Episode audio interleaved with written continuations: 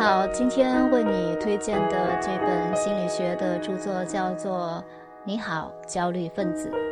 我们每个人都会焦虑，焦虑的存在要么是潜在的，要么是一目了然的，但它并不会让我们完全成为情绪的附属。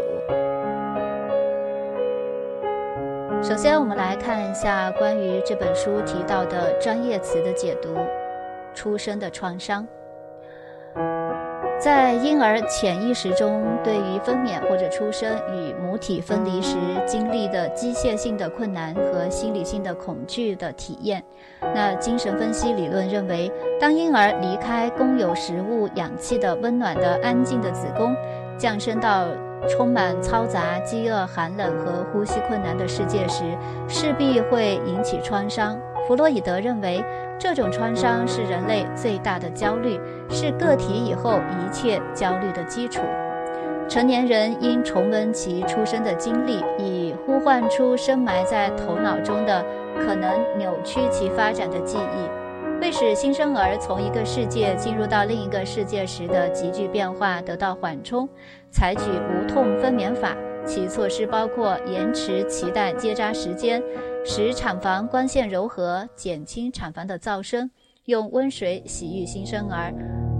不将新生儿倒置拍打，或在父母抱起之前就突然将他们抱走等等。第二个专业词叫做应对策略。那每个人用来评估和应对他所认为的威胁情境的方式，称为应对策略或者调整策略。在面对所有需要操心的事情时，我们都需要充分调动不同的调整策略。如果只掌握一种调整策略，个体就无法解决不同类型的问题，从而感到痛苦。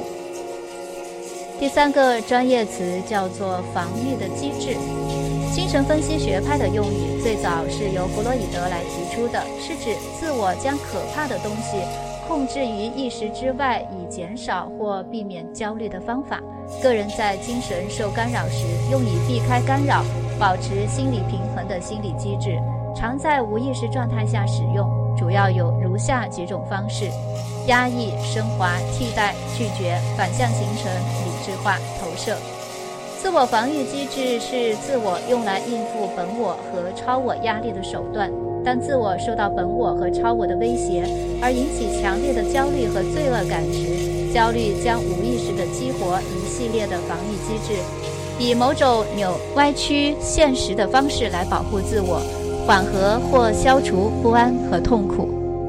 关于自我防御机制，首先由西格蒙德·弗洛伊德提出，后由他的女儿安娜·弗洛伊德对之进行了系统的研究。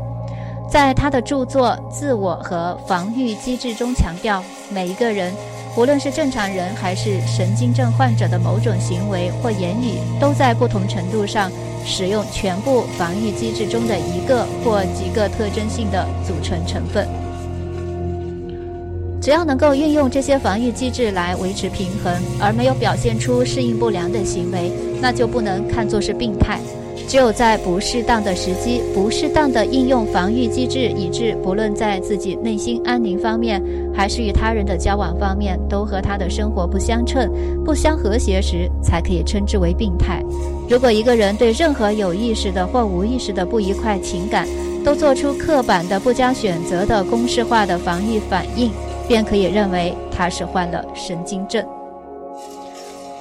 我们再来看一下这本书的作者阿兰·布拉克尼耶。除了是一名心理学家和精神分析医师以外，他还是一位儿童心理分析学专家，并在职业心理学校任教。他创作了很多亲子类的书籍，代表作有《母亲和儿子》《女儿和父亲》以及《忧虑的孩子或大人》。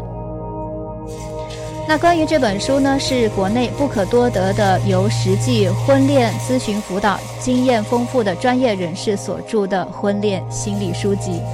你好，焦虑分子这本书侧重于从生理、心理和日常的角度分析焦虑的成因，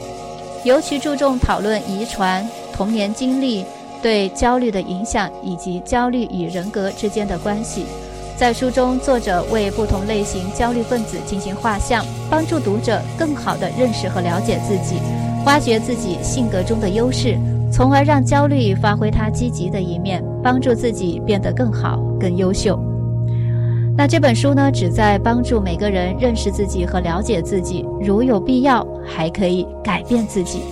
因为焦虑就像一枚迟迟不爆的小炸弹，它形成于童年时期，甚至更早，可能对生活造成永久性的干扰。本书将从专业和日常的角度，详细讲解和分析焦虑是如何发生的，以及更重要的是如何应对焦虑。